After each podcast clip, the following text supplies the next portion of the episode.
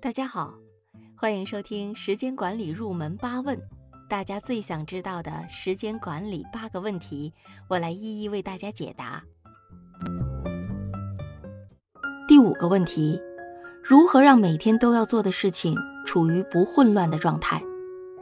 无论是儿童还是成人，都容易陷入到舒适圈里，先做简单容易的事，复杂困难的事情放到后面做。或者干脆犯起了拖延症，拖着不做，最终导致很多轻松简单的事情为自己创造不了价值，而必须要做的事情被一拖再拖，使工作或生活陷入杂乱之中。在时间管理的学习中，我们有一种很好的方法来解决每天杂乱无章的事项，那就是四象限法。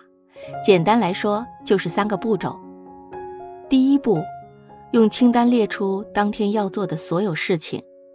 第二步，画一个四象限图，图示请查看下面课件区，将当天所要做的事情按照这四个类别进行分类。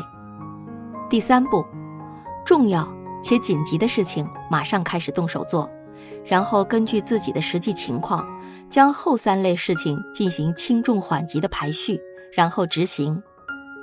这样。